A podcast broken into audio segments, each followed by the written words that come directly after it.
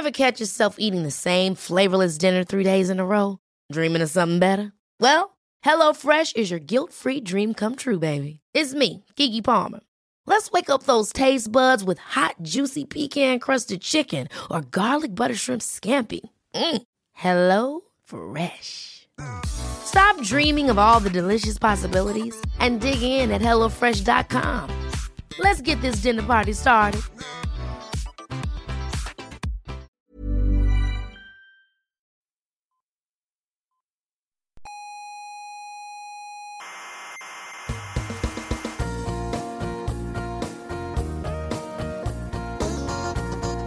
Aquí comienza Coffee Break, la tertulia semanal de la actualidad científica y tecnológica.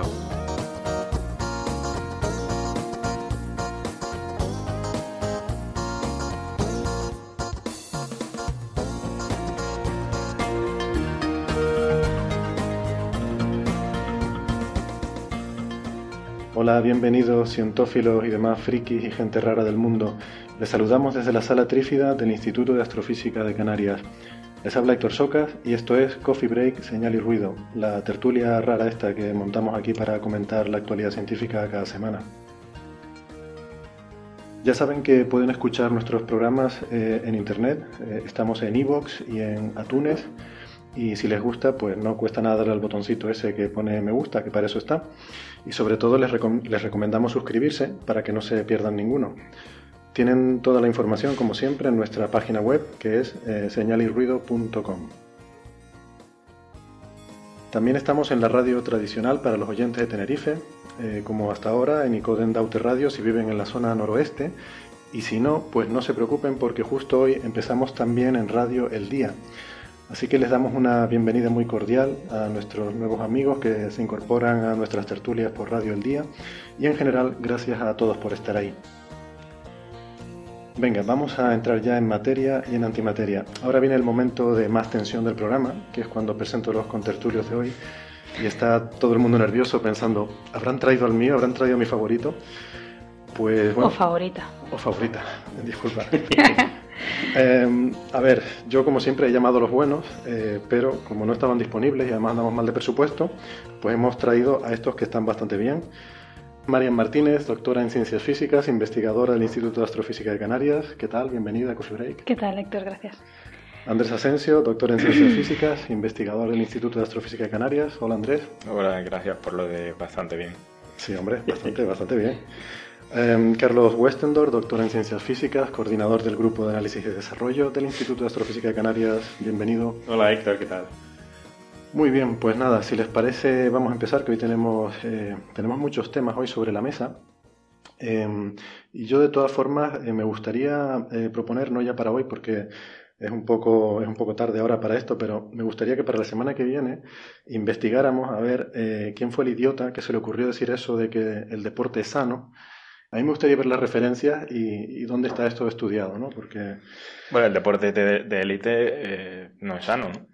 Bueno, ya el de élite, pero no estamos hablando del de élite. Es que los oyentes, por suerte, no pueden vernos porque esto es la radio, pero yo estoy ahora mismo bastante doblado. Por eso digo lo de deporte de élite. ¿no? Claro, claro. Bueno, pues esto, esto lo tenemos que estudiar porque yo no me lo creo. El tema es la edad. Es que empiezo a sospechar que lo que no es sano es hacerse mayor. De eso seguro que sí hay estudios, además. Sí, eso es bastante. Bueno, pues nada, vamos a empezar con los temas del día entonces. Eh, yo no sé si les parece que empecemos con la sección de, de obituarios, la, la sección necrológica porque esta semana pues se nos ha ido eh, Marvin Minsky, el gran eh, Marvin Minsky, uno de los grandes genios de la, de, de, la ciencia de la computación en general y sobre todo de todo lo que tiene que ver con inteligencia artificial. Um, tenía ya 88 años este hombre y, y murió pues de una, de una hemorragia cerebral que por otra parte pues seguramente este hombre no se podía haber muerto de ninguna otra cosa, ¿no? Habiendo sido el primero en construir una máquina que funcionara con redes neuronales y una máquina que, que, que tuviera capacidad de aprendizaje, habiendo sido el pionero del uso de redes neuronales, pues bueno, es, es bastante alegórico, ¿no? Este, este final que tuvo. Pues no sé, no sé si han visto un poco de la carrera de este hombre, ¿no? Sí, Estos sí, sí, lo estuvimos viendo y es bastante, bastante curioso, ¿no? Es, el, es realmente el, el que hizo el, el primer laboratorio ¿no? de inteligencia artificial del Instituto Tecnológico Massachusetts. Sí, fue fundador, ¿no? Del... Fue fundador y lo construyó con una serie de estudiantes del Club de Modelismo Ferroviario. ferroviario. Es decir, que usaban, que sabían construir cosas, ¿no? Es la, es la, la definición correcta de hacker, ¿no? De gente que construye cosas, ¿no? Y luego se se derivó a cosas negativas, pero realmente eran unos alumnos que tenían muy hábiles, que además tenían la mente abierta para hacer muchísimas otras cosas, ¿no? Club de modelismo De ferroviario. modelismo ferroviario. ¿Esto es gente que hace maquetas o qué? Hace maquetitas, bueno, y que tienen, coleccionan estas Sheldon- como Sheldon Cooper. escala- como los Sheldon Cooper. Sí, estaba pensando eso. Y pues, eh, pues eso, hicieron la, la primera red ¿no? de neuronal con lámparas de vacío, así como en el 51. ¿no? Estuvo, estuvo trabajando en el MIT, el Instituto Tecnológico de Massachusetts, desde los años 50. O sea, lleva casi 60, o llevaba casi 60 años eh, trabajando en el MIT. ¿no? Mm. Que- Y un tío, un tío bastante, muy curioso y muy poco ortodoxo ¿no? en, en todo lo que muy- hacía y lo que decía. Muy cachondo, ¿no? Al parecer, sí. ¿no? O sea, Mm. la famosa eh, máquina inútil esta. Que nos, uno, que de nos los, gusta tanto a uno de- algunos. uno de los primeros fue, fue él, ¿no? Al parecer tenía una máquina inútil en su despacho, ¿no? Y se la enseñaba a la gente, ¿no? La típica máquina que tiene un interruptor y cuando le das eh, sale un- un- una especie de mano o lo que sea y le da el interruptor para apagarse, ¿no? Ah, sí. Y así continuamente. Y así continuamente, ¿no? Que es una máquina, pero realmente no sirve para nada, ¿no? Sí, bueno, también sirve para asegurar que el interruptor está siempre en una posición fija. hizo también la primera mano mecánica, el primer escáner visual, el primer, el- lo que es el microscópico focal. O sea, es pionero en, en- en hacer muchísimas cosas, ¿no? Las, la, la primer display, esto, primeras gafas, lo que son las Google Glass o el Oculus Rift, esas cosas que ahora Sí, la gente lleva delante de los ojos. Sí, estas cosas que llevan los aviones, ¿no? Los head-up displays, ¿no? Para Sí, de matar los- más fácilmente. ¿no? Claro, claro.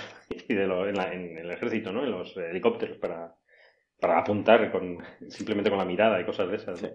También creo el primer logo, el- la tortuguita de logo, el- uno de los primeros lenguajes de, Ah, el de lenguaje logo, aprendizaje, de los que éramos pequeños en los años 70. Yo recuerdo haber aprendido eso, ¿no? y lo Con la aprendimos con una cosa que no tenía ningún sentido, que era un triángulo, moverlo por la pantalla. Sí, sí, Pues con la tortuguita. él, La tortuguita la creó él. Es verdad, no tenía ningún sentido, pero bueno. Y trabajó, bueno, habló con, convivió con Turing, un tal Albert Einstein también, habló con él, en fin, eh, estuvo en casi todo, en el proyecto SETI, de con Yo he subrayado- en fin, una pasada. Yo he subrayado aquí una frase suya, ¿no? Que me llamó mucho la atención, eh, hablando sobre cuándo se decidió a dedicarse a esto de a esta cosa de los ordenadores. Y él decía que le interesaba, eh, en- o sea, que cuando él consideraba una rama de la ciencia, se planteaba, em, pues, eh, cuánto de, profundo era eh, lo que se estudiaba, lo que se investigaba en esa rama, y cuánto de resoluble era el problema, ¿no? Entonces él decía que en aquella época la genética era lo más de lo más, ¿no? pero que a él le parecía que, que, bueno, es verdad que era misterioso porque no se sabía cómo, nadie sabía cómo funcionaba, pero no era una cosa demasiado profunda, ¿no? En la física, por ejemplo, le parecía que era algo profundo y eh, resoluble. No, no irresoluble, sino dos palabras, y resoluble, ¿no? O sea, que se podía resolver. Entonces, en ese sentido, le parece interesante. Pero dice que le interesaba más el tema de la inteligencia artificial porque en aquella época le parecía mm, hopelessly profound, ¿no? Eh, desesperadamente profundo, ¿no? O sea, como un tema, eso, muy profundo y, y que no se podía resolver. Entonces, por ese, por estas dos cualidades le, fascinó ese tema y se dedicó a eso. Pero que vamos, que dice aquí que con la misma se podía haber dedicado a la física, ¿no?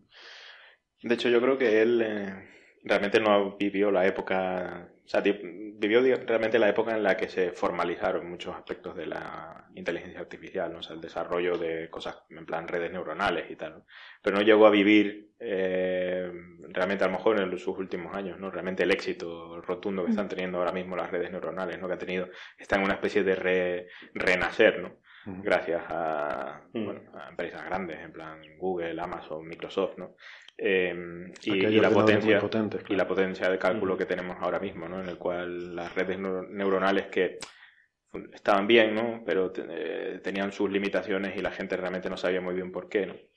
Y ahora hay un resurgir no solo en aplicaciones, sino incluso en la, te- en la teoría subyacente, ¿no? O sea, por qué ahora las redes neuronales están funcionando mucho mejor, ¿no? Y, y se hacen realmente virguerías con ellas. Ujú.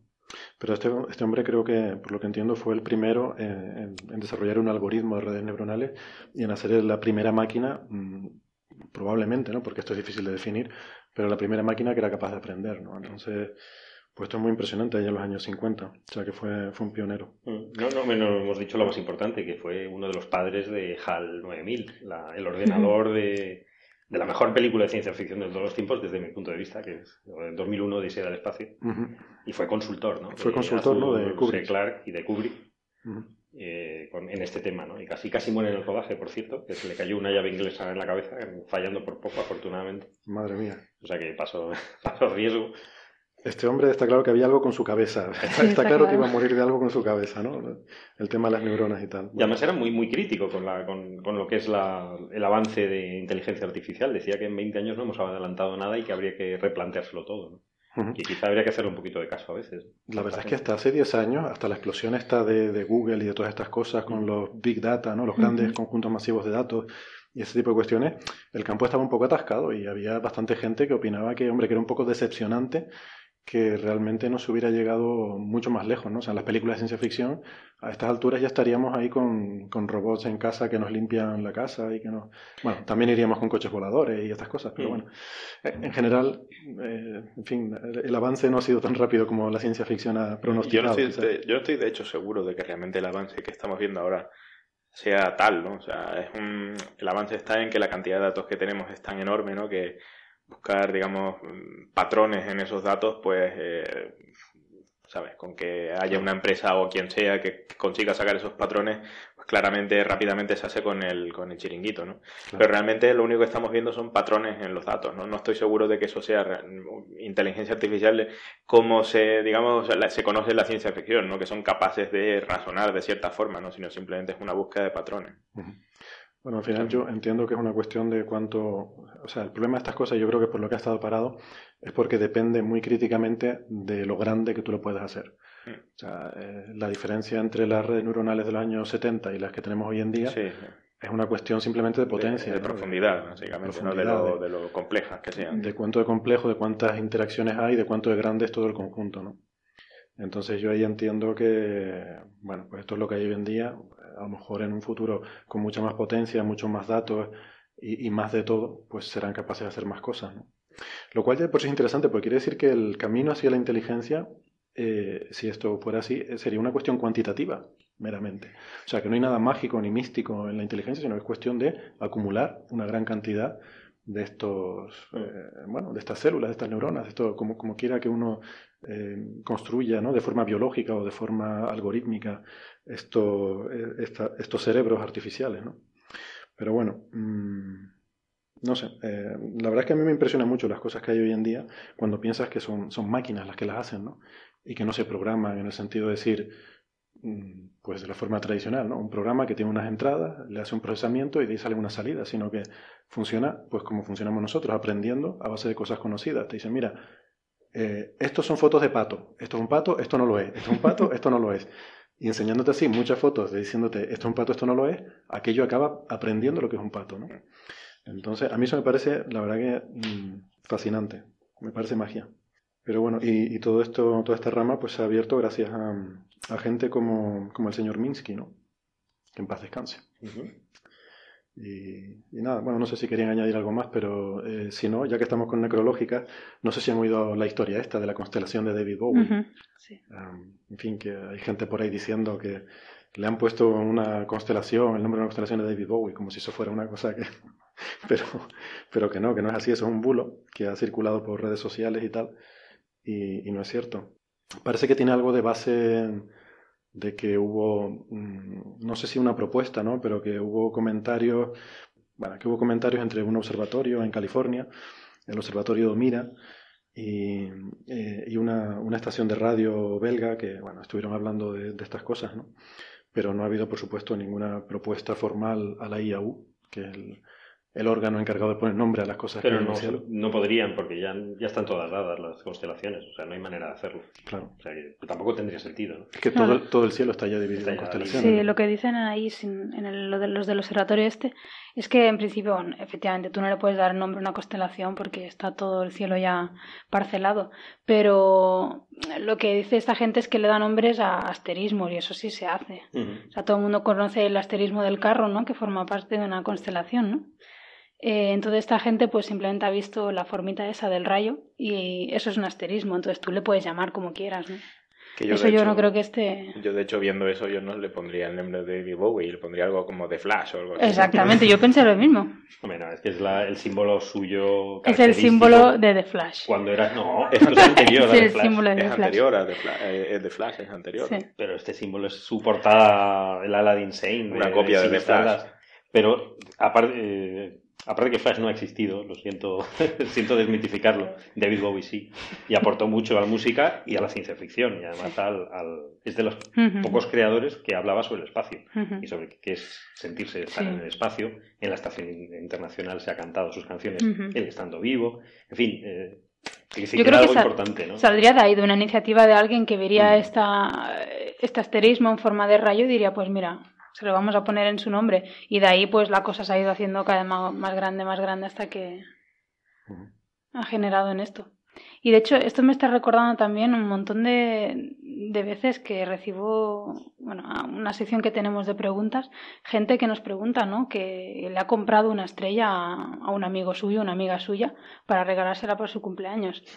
Pero, y eso lo venden, o sea, y las cobran por ponerle nombres a estrella, y eso, pues, no está, no está mal repetirlo tantas veces como sea necesario que eso no se puede hacer. No, tú no puedes poner nombre a una estrella. Eso solo lo puede hacer este organismo que es la Organización Astronómica Internacional.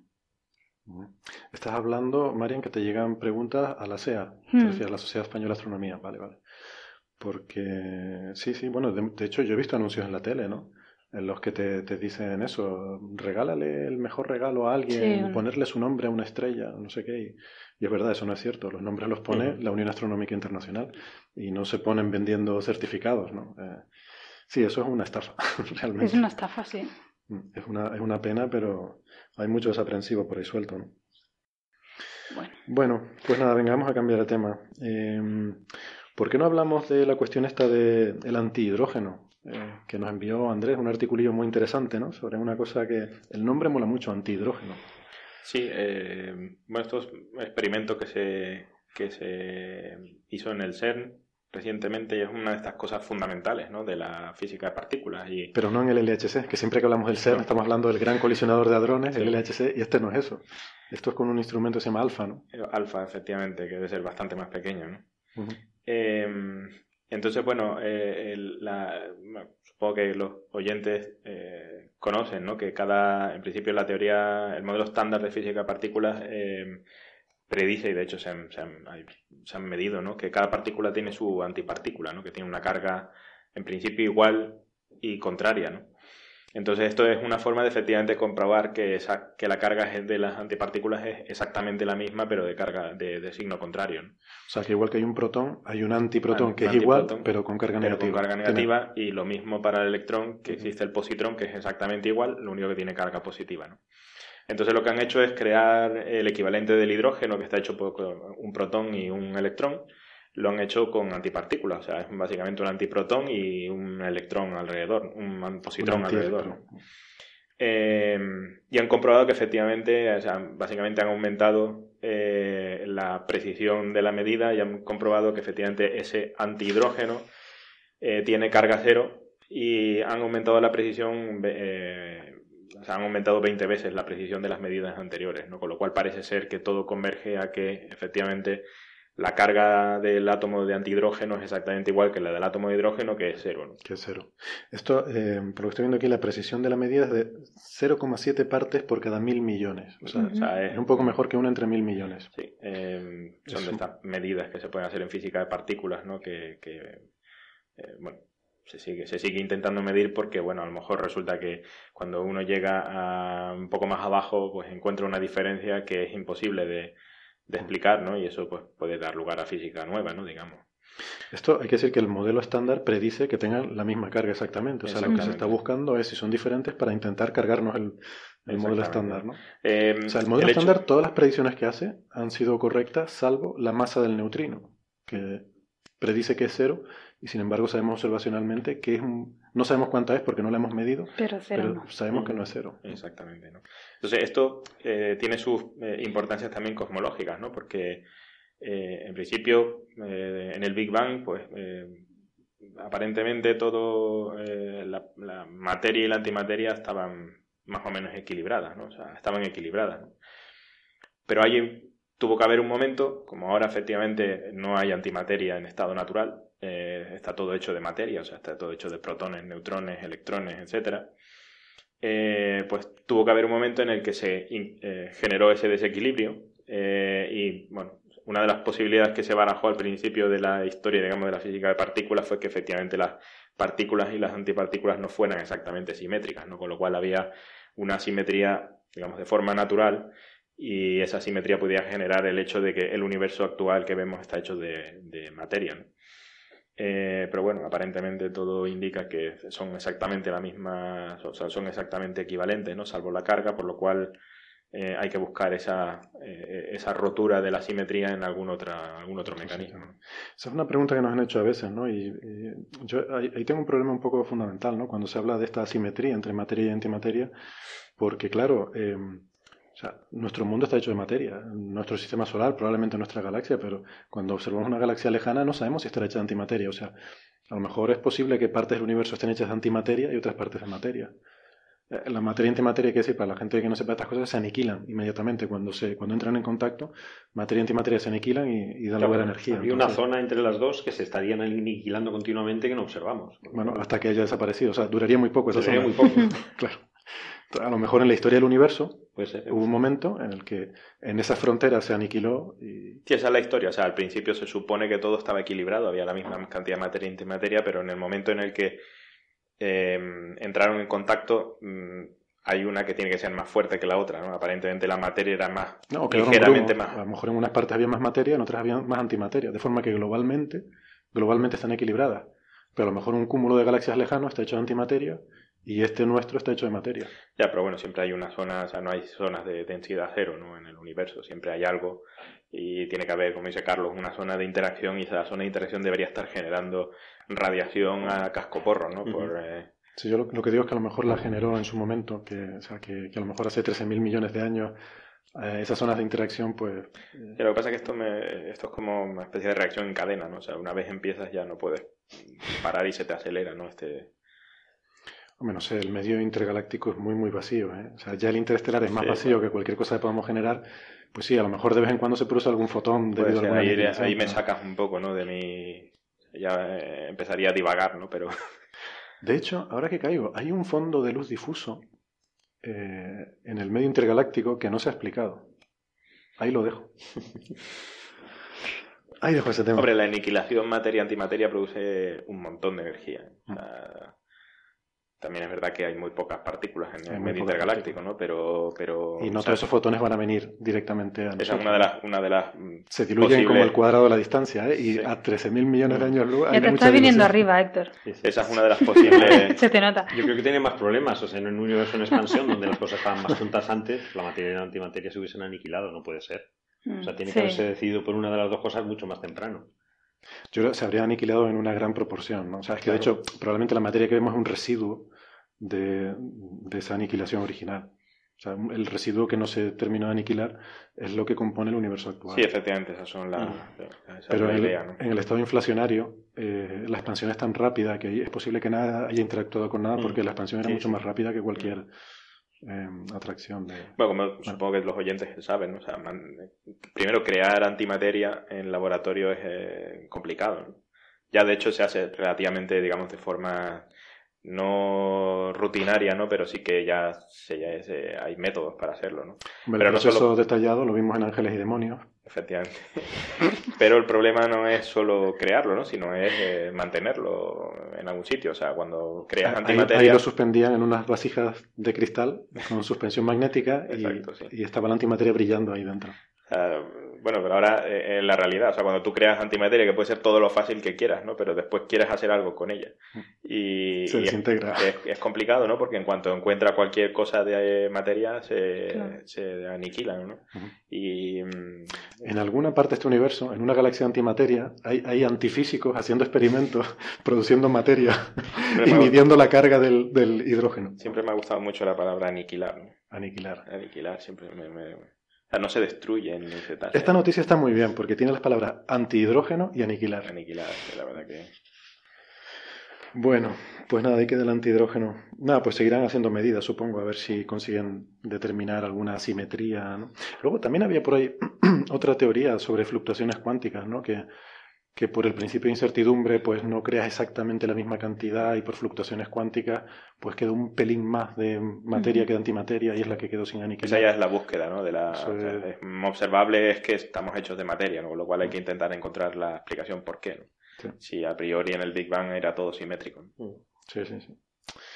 Bueno, muy bien. Pues nada, mm, pasamos al siguiente tema. Yo había seleccionado un articulito que me llamó la atención. Es un, es un eh, estudio que se acaba de publicar en los Annals of Internal Medicine. Esto es una noticia sobre medicina. Y tiene que ver con el tratamiento de una cosa que a mucha gente le resultará familiar, a mí no, que es lo que se llaman los eh, sofocos, eh, ¿cómo se llama esto? Menopáusicos. Menopáusicos, gracias. Y por lo visto, pues una de las terapias que se recomienda para esto es la acupuntura, ¿vale? La acupuntura tradicional, porque pues hay métodos ancestrales para curar esto pinchándote en determinadas partes del cuerpo, ¿no? Entonces se, se publicó un, artículo en los Annals of Internal Medicine en los que comparan la eficacia de esta técnica de acupuntura con una acupuntura de mentira, lo que llaman eh, sham, en inglés se llama sham acu- acupuncture, que es una cosa en la que no usan agujas, sino algo que te hace, mm, hace que te produce la misma sensación como si te estuvieran pinchando con aguja, pero sin llegarte a pinchar. Y no solo eso, Tiene sino la que punta además, roma o algo así, ¿no? efectivamente, pero no solo eso, sino que además fueron tan, Mm. mm, tuvieron tanta mala leche que los pincharon no donde deben ir, Claro, pinchando en sitios en sitios que no son correctos. Sí. Entonces, bueno, yo espero que no se me enfade nadie, porque yo, en fin, sé que muchos de nuestros oyentes son, son fans de, de esto, ¿no? Y en particular, No destruyas la acupuntura, que es la única pseudociencia que queda. En particular, demás se ha demostrado que es un poquito placebo todo. Esto y la acupuntura era lo único que ya... estoy pensando en uno de nuestros oyentes ilustres. Pueden desconectarla. Mamá, lo siento mucho. Creo que es el único oyente que nos queda del primer episodio. Eh, que eh, mamá, pasa, puedes, puedes pasar rápido esta parte, ¿no? No, pero hay, hay una buena noticia, vamos a ver. De hecho, ah, no, hay dos buenas noticias sobre este estudio. La primera buena noticia es que la acupuntura funciona. O sea, la acupuntura tradicional está de pincharte en los sitios adecuados y no sé qué tal. eh, pues eh, en estas personas, en estas mujeres en las que hicieron el estudio, reduce los síntomas estos de, de estos sofocos menopáusicos. La otra buena noticia, que es todavía mejor, es que aunque hagas la acupuntura en mentira, también funciona igual. También. Lo cual es genial. Igual, con lo cual Pues, con te lo puedes cual- ahorrar un dineral. Claro, es lo que yo digo. O sea, no dejen de hacerlo, háganlo, pero bueno, no hace falta que vayas a un especialista que te va a cobrar ahí eh, lo que no está escrito. Pues cógete a un cuñado, una prima, que te pinche donde se le ocurra. Con un bolivic, ¿no? Con Pero que pinche poquito, por favor. Los bolis big no pinchan mucho. No, no, no. Un compadre. tener cuidado porque hay gente que se tatúa con eso. Con un bolivic. Es capaz.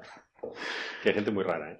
Pues no sé, yo no conocía esto, ¿no? De la sham acupuncture. Me, me moló mucho. De hecho, si buscas en internet hay explicaciones bastante profusas sobre cómo hacer estas agujas que se retraen, ¿no? Hacen como que van a pinchar, pero luego se retraen y te dan una sensación como de que, Como que te han pinchado. que te han pinchado, pero no llega a perforar la piel. Como en las pelis, ¿no? O sea, cuando las inyecciones. Ah, de las pelis, inyecciones ¿no? falsas o los cuchillos falsos que se meten para adentro. Pero se nota muchísimo en las pelis, ¿verdad? Porque no hay resistencia ninguna. al- no sé. De todas formas, sí que es verdad que está bien que saque esta noticia, ¿no? Porque, a ver, cualquier persona puede ver que la acupuntura y la, y la menopausia, pues es que no tienen nada que ver, ¿no? Una cosa tiene un origen Hormonal. totalmente hormonal, entonces Totalmente. una, una aguja no te puede actuar sobre eso, ¿no? Pero yo no soy fan de estas cosas, ¿eh? Que lo que conste. Pero... todo lo que dices antes del pero no sirve. Pero- Eres consciente que todo lo que dices antes no, del pero pero- sí que es verdad que, mm, a ver, si te está actuando sobre el músculo, hay cosas que puede hacer, ¿no? Yo no sé si lo que me han pinchado a mí es acupuntura o no, pero yo he ido un montón de veces al fisioterapeuta y te pincha. Cosa que es curioso porque para relajar tu músculo resulta que la, lo que le tienes que hacer es estresarlo más, ¿no? Y es lo que más funciona. Pinchártelo, eh, pellizcártelo, darte con unas... Bueno, todo Cargas lo horrible que se te sí. ocurra, ¿no? Si cargas eléctricas, todo... está- Y sí que es verdad que cuando tienes una contractura fuerte, eh, te la pinchan y tú, y tú mismo notas como el músculo empieza como a, como a, vibrar ¿no? o así, a como a temblar y se va relajando, ¿no? Entonces, a ver, no sé. eh, Yo eso no creo que sea acupuntura, de hecho. Pero No bueno, es, de hecho, no lo es, porque hay una. De hecho, la acupuntura está. Hay unos sitios, hay unos puntos Sí, donde los hay que, puntos. hay que Puntos de aprenderlo, energía no y te lo enseñan, hay que irse a Oriente. Sí, el problema no es pinchar o no pinchar. sí, De hecho, la mayor parte de la medicina está basada en Mm. pincharte cosas y meterte cosas en el cuerpo porque hay que pinchar. Pero... Sí, no, pinchar. No, es un tema del método, del Mm. procedimiento, ¿no? O sea, que, o sea, si una cosa tiene una eficacia demostrada, pues es, es medicina, no es terapia alternativa, ni es reiki, ni es estas cosas, ¿no? O sea, hay, yo siempre digo, no existe medicina alternativa, igual que no hay medicina occidental y medicina oriental, no, no. Si tú vas a un hospital en Japón, Medicina oficial. si tú vas a un hospital en Japón, te van a tratar con medicina, ¿vale? Hay medicina científica, que son cosas que tienen una eficacia demostrada. Y luego hay, bueno, otras cosas que, bueno, en fin, que está bien, que cada uno pierde el tiempo como quiera. O sea, a mí me parece estupendo. Pero con cuidado y que no pague mucho dinero porque Bueno, la mayor parte son Oye, timos. lo mismo, que cada uno eh, se gaste el dinero en lo que quiera. Sí, pero. Pero que el hecho de que algo sea milenario no es garantía de nada. No. Y el hecho de que unos señores en un sitio muy lejano hicieran algo no es garantía de nada. Y aquí lo hemos comentado alguna vez. Es muy, eh, o sea, es muy ilustrativo. Si tú buscas en, en Google, en donde sea, búscate la esperanza de vida en China eh, a lo largo del tiempo. Y puedes ver como a principios del siglo XX la esperanza de vida de un chino promedio era de 40 a 45 años, hasta los años 50 más o menos, en los que adoptan las prácticas, ¿no? Y hay una apertura y adoptan las prácticas. Claro, la gente dice la medicina occidental. Yo, no, yo no diría eso, yo diría medicina científica. Mm. Y en ese momento su esperanza de vida pasa rápidamente de 45 años a 65. O sea, los tíos ganan 20 años de vida simplemente por usar medicina. Luego, sí, en fin, eh, vamos, que, que las cosas, o sea, incluso a los chinos les ha venido muy bien usar la medicina, y ya digo que yo me niego a llamarlo occidental porque es de todo, es patrimonio de la humanidad. La ciencia es patrimonio de la humanidad, no es de Occidente, ni de Oriente, ni de nadie, ¿no? Eh, hombre, otra cosa es porque a todos nos gusta un, un buen té con eh, aromas y especias de la India o de no sé qué tal. Perfecto. Pero vamos, no me hago ilusiones de que con eso me, me va a curar de una cosa que, que no me van a curar con una medicina, con la medicina normal, ¿no? Ujú. Entonces, yo no sé, me he perdido un poco, creo que eh, no recuerdo de, de qué estábamos. Ah, sí, porque estábamos hablando sobre la eficacia, ¿no? De pinchar sobre músculos y tal. Pues, o sea, es posible que haya cosas en las que hayan dado con la tecla y funcione, ¿no? Pero ya entonces, para mí eso es medicina. No sí, es, sí, no, claro. no es... Además, me, me molesta un montón también el término alternativa, porque mm, ya asocias esa palabra con algo que no es medicina, que no es, que no es ciencia, se habla también de ciencia alternativa, se habla de tal... Vamos a ver. El problema de todas estas cosas es que, eh, ¿cómo se dice? Perviertes la palabra. O sea, a mí alternativo, alternativa es un adjetivo que me gusta mucho. O sea, quiere decir una Mm, cosa que, sí, sí. Que no es lo habitual, sino que es diferente y tal. Y está muy bien. O sea, es una, es una palabra con unas connotaciones que En son, música siempre se ha usado para algo muy positivo. son cosas La muy positivas. alternativa siempre ha sido la divertida. En casi todo, lo, lo alternativo es lo bueno, ¿no? Claro, claro. Claro. Y entonces de repente, pues hay gente que cogen la palabra y la pervierten, ¿no? Y la convierten en otra cosa, ¿no? Pero bueno, que, que en fin. No, pero que yo soy muy fan de las tradiciones antiguas, ¿no? Yo que sé, aquí en Canarias tenemos isas y folías y romerías y cosas, y está muy bien. y Sí, sí. La gente se lo pasa bien. Pero no curan nada. o sea, no, no lo saquemos de contexto. Te, te- te cura la depresión porque te diviertes, Sí, pero, la tristeza y pero tal. claro. Bien, bien. Pero, pero vamos, no hay que sacar las cosas de, de lo que sirve. Bueno, y ya que estamos hablando de cosas de medicina, pues ya, y como dice Marian, que estoy ya viniéndome arriba, pues más, más cosas de medicina. Venga. Venga. Otra noticia que me gustó, y yo no creo que esto dé para hablar mucho, pero a mí me sorprendió bastante, ¿no? Un estudio em, que, que vi en la revista Science sobre eh, cuánto de más abundantes son las bacterias eh, externas en nuestro cuerpo. ¿no? Lo hemos comentado alguna vez, estamos llenos de bacterias que no son nuestras. O sea, en nuestro cuerpo hay muchísimas células eh, que son la distinción de nuestras o no nuestras. Yo aquí la hago basada en el ADN, ¿no? Si tiene nuestro ADN, es parte de nuestro organismo. Y si hubiéramos nacido en el espacio, pues sería ese nuestro organismo, ¿no? Y luego hay eh, otra serie de bacterias que están en el ambiente que viven con nosotros, que en nuestro sistema digestivo, en todo nuestro organismo, ¿no? Que realmente somos seres eh, simbióticos, convivimos con otras, otros organismos que nos ayuden a, a desarrollar nuestras funciones vitales. Y claro, yo siempre había oído que una parte importante de nuestro peso está en estas bacterias externas, ¿no? Bueno, pues este estudio eh, le pone un- una cota a, a esa masa en, en bacterias externas y llegan a la conclusión de que solo, solo es la mitad. Eh, que aproximadamente la mitad de nuestro peso está en cosas que no somos nosotros, que no es nuestro organismo. Y dicen Bueno, solo porque no sé antes si- se pensaba que era más. Sí. Se pensaba que era mucho más. ¿Es en peso? Es que en- yo creo que es en número. en. No, Es no, el no, número. En peso. En peso, en peso. Em, Sí, yo ahí no lo tengo muy. Yo diría que es en número. Bueno, el número Sí, porque esto, es bueno, más o menos sí equivalente, ¿no? Vale, en número. en números, si antes se creía que eran Ujú. 10 a 1, Ujú.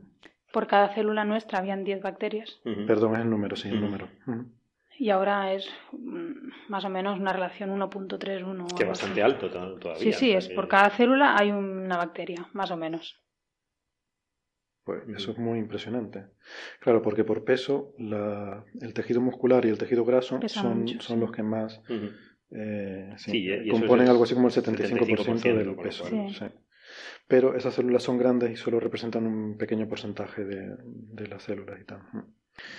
Pero, pero vamos, es bastante impresionante esto, ¿no? Es curioso, pero sobre todo te hace preguntarte qué, qué somos nosotros. Es decir, si te, porque si te quitan un brazo, sigue siendo tú.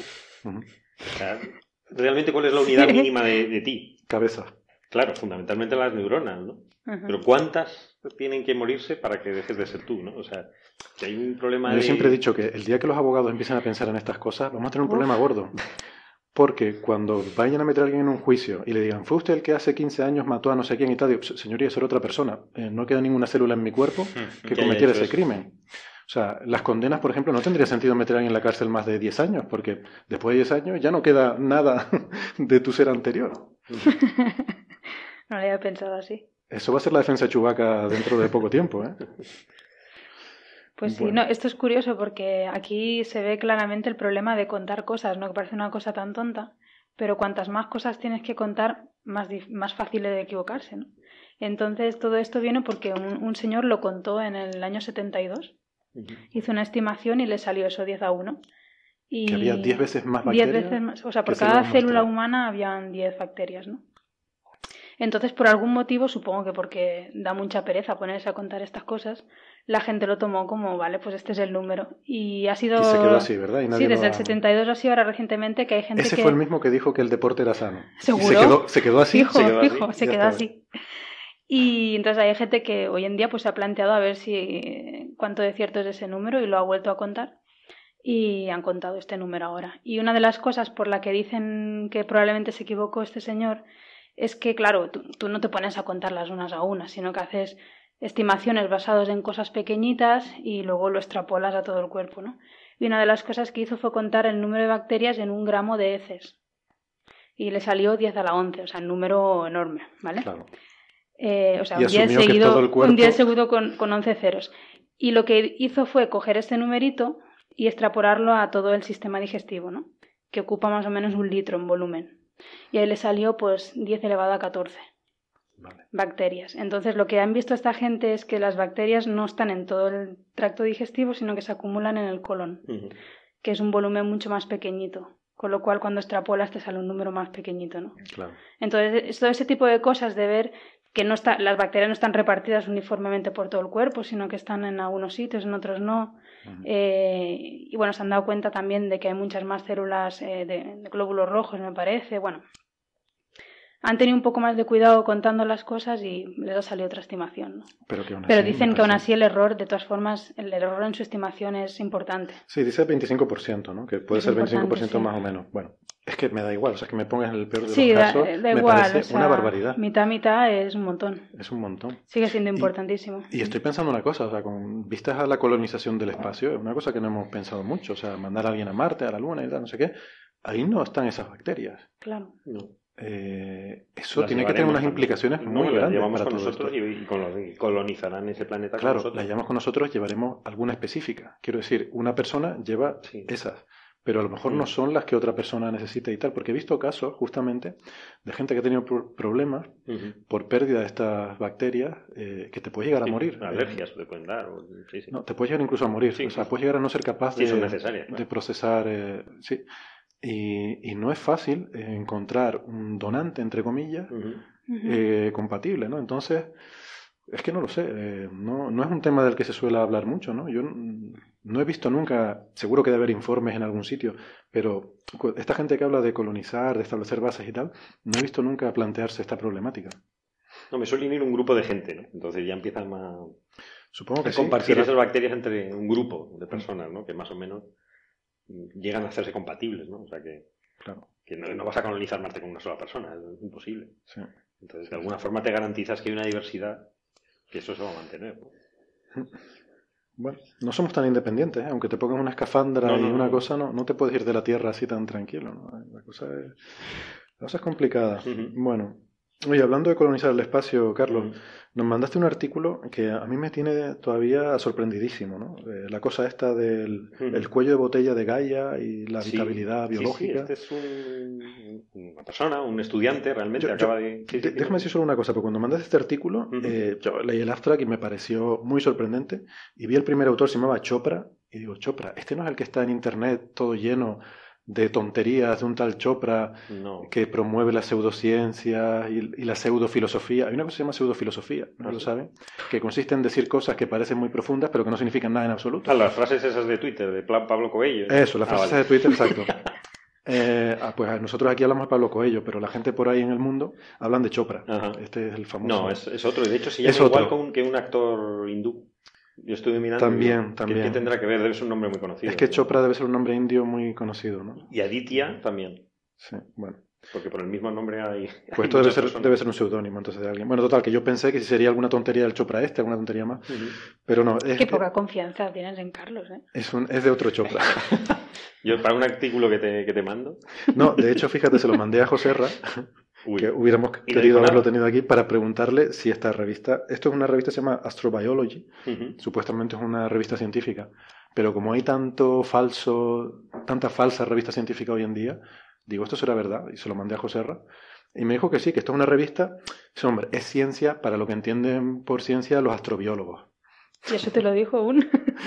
un biólogo. Un biólogo. O sea Esto que- es astrobiología. ¿eh? Astrobiólogo. Es uniendo ya dos conceptos. ¿no? O sea, astrobiología, yo creo que tanto para los astrofísicos como para los Sí, biólogos está es un poco ahí...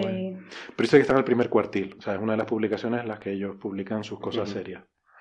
Así que, bueno, nada, cuéntanos. No, no, este, este hombre yo lo estuve, me, me sorprendió bastante porque lo estuve leyendo y me encantó leerlo porque está muy bien escrito. Es decir, bueno, se nota que es su primera lengua el inglés, pero es que además es un gran divulgador este, este chico, le, le voy a decir, ¿no? Porque acaba, la tesis la acabó el año pasado, hace unos años, empezó en el 2009. Trabaja Eh, en el... en- ¿Sabes que es un chico y no una chica? Sí, Porque por el nombre sí, no por la foto sí. Vale, Ah, vale. Ahí no fallo yo tanto. Pero sí, sí, es un, es un, es un chaval, ¿no? No, no tendrá 40 Ten años. cuidado ¿no? que Ronaldo el gordito tuvo alguna confusión. Bueno, no sé ya. si se llevaría por la foto solamente, En fin, pero bueno, aspectos que él quiere promocionar en las redes sociales, nos vale. que nos da igual, vamos. Nos vale esa- él trabaja en, el, en la Universidad de Australiana Nacional, está colaborando en Estados Unidos, tiene un postdoc ahora en, en Washington, y ha estado en la, en la Universidad de Hawái. Y, y cuenta una, una cosa. Yo, yo siempre he estado buscando un poquillo lo de. Porque a mí lo de la vida extraterrestre me interesa mucho. Me parece que es uno de los grandes, grandes temas que va a haber de aquí a unos años. Va, va a pegar una explosión porque vamos a encontrar vida, estoy, estoy seguro, en algún sitio. ¿no? Entonces yo creo que eso va a ser uno de los grandes avances milenarios ¿no? del, del ser humano. Yo creo que a partir de encontrar vida en otro sitio vamos a tener que cambiar de alguna forma. Yo creo que compartimos la opinión, ¿no? Hmm. A mí es un tema que me gusta mucho. No sé, no sé muy bien por qué, porque desde pequeño siempre me, me planteé un poco lo, lo que se planteó este señor, el Fermi, en 1950, ¿no? Que es un poco la paradoja de Fermi. Dice, bueno, si, si, si nosotros no somos un planeta raro, ¿no? Somos un planeta normalito, Mm. que está al lado de una estrella muy normalita, en una galaxia muy normalita. Y hemos salido, ¿no? Nosotros estamos aquí, que es- es- es- eso es evidente. ¿Por qué en los demás planetas no hay gente como nosotros y por qué no nos estamos visitando unos a otros continuamente? O sea, ¿por qué el cielo no está lleno de naves extraterrestres? Porque ¿dónde están todos los, mar- todos los extraterrestres? O sea, ¿dónde están? ¿no? ¿Dónde se meten? ¿no? Es una cosa que yo me planteé de pequeño también. ¿Cómo era lo de Lelutier? Eh, ¿por, qué no se, ¿Por qué se esconden? ¿Por qué no se muestran? no? ¿Por qué se esconden? O sea, ¿qué motivo, si se están escondiendo, que es una de las soluciones a la paradoja, ¿por qué se están escondiendo? ¿no? No somos tan feos, ¿no? Bueno, no somos muy buenos, pero ellos tampoco, en fin, seguro. O sea que...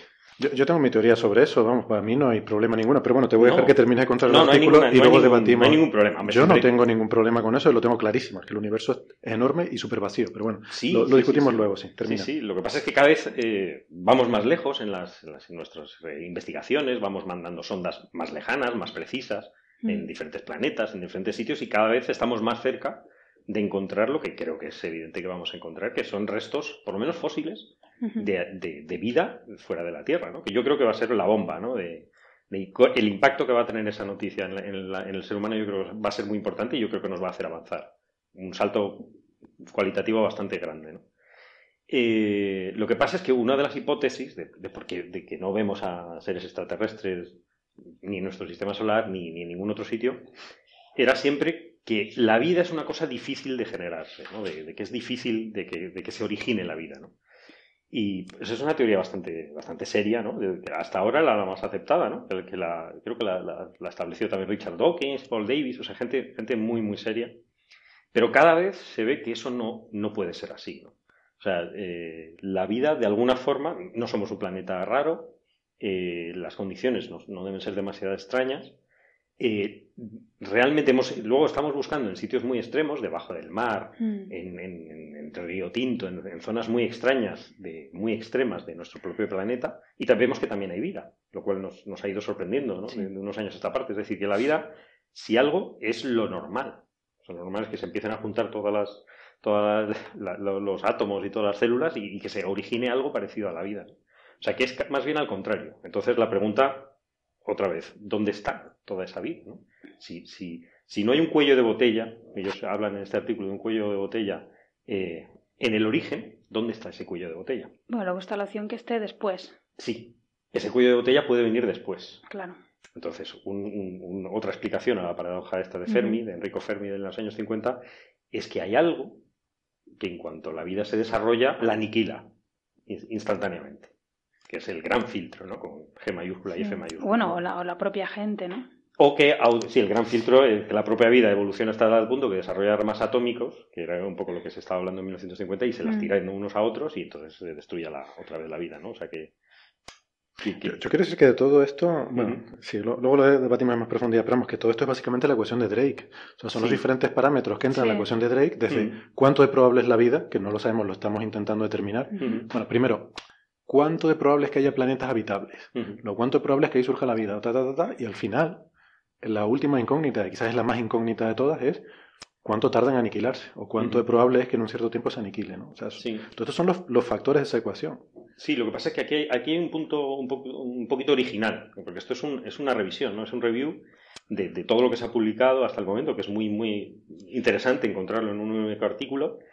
Y al final y postula una cosa un poquito nueva, y es que eh, los planetas normalmente eh, estamos hablando de la habitabilidad de los planetas, estamos buscando planetas continuamente para ver si son habitables, es uno de los, de los motivos. ¿no?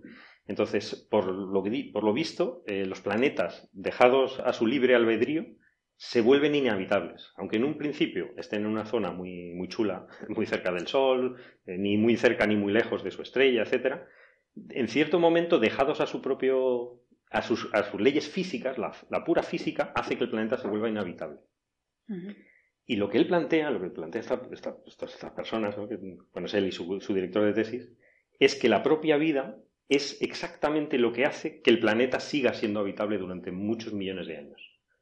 O sea, lo, que, lo que dicen aquí es que se necesita vida para sostener la vida. Vida para sostenerla muchísimo. es como cuando te vas, dejas una casa abandonada, ¿no? No tarda nada en desmoronarse. ¿no? Claro. O sea, necesitas estar viviendo en esa casa para que esa casa siga funcionando y no se caiga. Entonces, lo cual tiene mucho sentido, porque eh, no, nos, no, nos, damos cuenta, yo no, no, me lo planteo muchas veces, pero es verdad que el 99,9% de las especies que han vivido alguna vez en este planeta ahora no están. Están, están se han extinguido. Es, decir, que lo normal es que se extingan las cosas. Eso es lo habitual. Lo raro es que, que sigan, que se mantengan. Entonces, lo que plantea es que, de alguna forma, eh, hemos pasado un filtro, hay un segundo filtro, que no es el filtro de, de, por qué, de que es difícil de originar la vida, sino lo que es difícil es que se mantenga la vida. O sea, lo que es normal es que se extinga.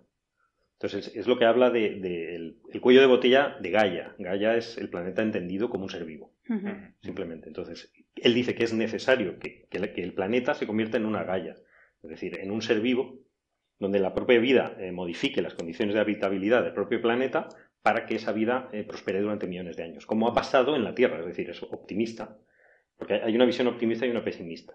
La optimista es que ya hemos pasado ese, ese cuello de botella y, o felicidad. El pesimista es que estamos en ello, pesimista es que todavía no, ha llegado. Es decir, que nos podemos extinguir, que todavía nos puede entrar un meteorito, nos podemos tirar las bombas nucleares o, etcétera. Y, y, nada, eso es lo que dice. Entonces tiene una serie de predicciones bastante interesantes. Mm que es que, eh, bueno, explica la paradoja de Fermi, es decir, no hay, eh, no vemos extraterrestres porque ya se han muerto. ya, se- ya se han extinguido. Bueno, así, así puesto no, es, no parece muy divertido, ¿no? Me Pero, parece muy divertido. me parece muy Pero- divertido, pero lo que, mm, lo que dice, lo que, lo que plantea, es que, cuan- que sí vamos a encontrar vida, vamos a encontrar vida posiblemente en Marte o donde sea, pero va a ser vida eh, fósil. sí. Fósil extinguido. Primitiva, fósil extinguida. sí. Yo, eh, vale, tengo muchas cosas aquí. De todas formas, lo que sí más interesante me pareció es esto de que la propia vida sostiene unas condiciones de habitabilidad en el planeta. Eso es muy interesante. Y de hecho hay un problema, que esto sí que es una paradoja de verdad y no es como la de Fermi, luego explico por qué me meto tanto con la paradoja de Fermi, tengo, le tengo un poco de manía, pero no a Fermi, que por supuesto eh, es un crack, o fue un crack, sino a la, a la paradoja esta, ¿no? Pero sí que es cierto que hay un problema que es lo que se llama el, ¿cómo es? el problema del Sol débil y la, habitabilidad de la Tierra temprana, ¿no? Porque sabemos que el Sol eh, y, y las estrellas de tipo solar en general, a lo largo de su vida van aumentando gradualmente su luminosidad muy poquito, pero en escalas mm, de las que estamos hablando sí que se notaría. O sea, el Sol aumenta aproximadamente un 10% cada mil millones de años, su brillo. Eso quiere decir que hace 3.000 millones de años el Sol era un 30% menos brillante que hoy en día. Con lo cual, no debería haber habido en la Tierra, hace 3.000 millones de años, no debería haber agua líquida. La Tierra estaría fuera de la zona de habitabilidad simplemente porque eh, estaba, el Sol era demasiado frío y debería haber estado todo congelado. Y sin embargo, sabemos que sí que había agua líquida. Em, y ahí no está claro por qué. No está claro. Hay diferentes. Lo, lo cita también en el artículo. hay diferentes posibilidades y una de ellas es que la propia vida primigenia Esa es, esa es la. sostuviera un, Claro. un ciclo de efecto invernadero. Claro, claro. Entonces, pero eso es una de las posibilidades. Puede haber otras. Por ejemplo, sabemos que el Sol era más activo también, originariamente. Mm. Y esa interacción entre el Sol original, la- el magnetismo terrestre, no sabemos cómo hubiera sido en aquel momento. Sabemos que el- geológicamente la Tierra era también mucho más activa y que el, el propio, o sea, que el interior de la Tierra era más caliente, ¿no? Por lo cual las zonas de habitabilidad pierden también un poco de... O sea, si en el único planeta con vida que conocemos es probable, o es posible al menos, que haya vida fuera de la zona de habitabilidad, eh, La zona de habitabilidad es otro de mis grandes problemas. O sea, Sí. yo creo que eso fue una cosa que se inventó alguien y que ha servido mucho para vender y para que te financien misiones y Mm. sacar titulares. Este artículo un poco le da la vuelta. O sea, el giro divertido es que dices, bueno, no, déjate de buscar zonas de habitabilidad. Esos Sí. son parámetros físicos que no importan Es que es demasiado. absurdo, sí. Lo que importa es que tenga agua. Sí, Porque si pero es un planeta no solo que, eso. que tiene agua y lleva más de 2.000 millones de años, seguramente tenga vida. Pero no solo eso, porque fíjate, no, tampoco estoy de acuerdo con eso y te voy a explicar por qué. Las estrellas de, bueno, no, no en general, o sea, habrá casos que sí, otros que no. Por ejemplo, la Tierra sí. Pero fíjate que, hombre, yo creo que si pudiéramos detectar agua, estaríamos todos buscando agua. Todavía no podemos, Claro, claro. esperamos con los próximos grandes telescopios gigantes, a lo mejor podemos buscar agua. Pero, o sea, tal como definen los astrofísicos la zona de habitabilidad, es una definición tan ridículamente bueno, es una, es una definición de, de condiciones de contorno, ¿no? De que, cuál es la radiación que llega a la atmósfera externa de la pero muy simplista, porque solo tiene en cuenta o sea, lo- eh, son las condiciones que, si no hay otro tipo de, de- de efecto extra, eh, son las condiciones que podrían desarrollar agua, agua líquida. ¿no? Pero es que las hay y súper importantes. Por Claro, ejemplo, claro, en la actividad de la estrella y el campo magnético no. Y entonces vamos al caso de Marte, por ejemplo. Marte hace 3.000 millones de años tenía todas las condiciones para albergar vida y de hecho es posible incluso que lo hubiera albergado. Yo pienso que en Marte algún día encontraremos vida fósil, extinguida. Marte las tenía, tenía una atmósfera densa, y- pero ¿qué pasa? Marte no tenía campo magnético. Y ahora además ha habido estudios este año que han salido eh, a raíz de las misiones como Maven, que nos han dado información sobre la atmósfera marciana y se piensa que el Sol le arrancó a la atmósfera de Marte. Eh, o sea, y originalmente tenía una atmósfera parecida a la terrestre, pero no tenía la protección magnética que tiene la Tierra. Por eso digo que una cosa tan trivial como ¿está tu planeta protegido por un campo magnético? Eso no se tiene en cuenta a la hora de calcular la zona de habitabilidad simplemente porque no tenemos forma de saberlo. De medir.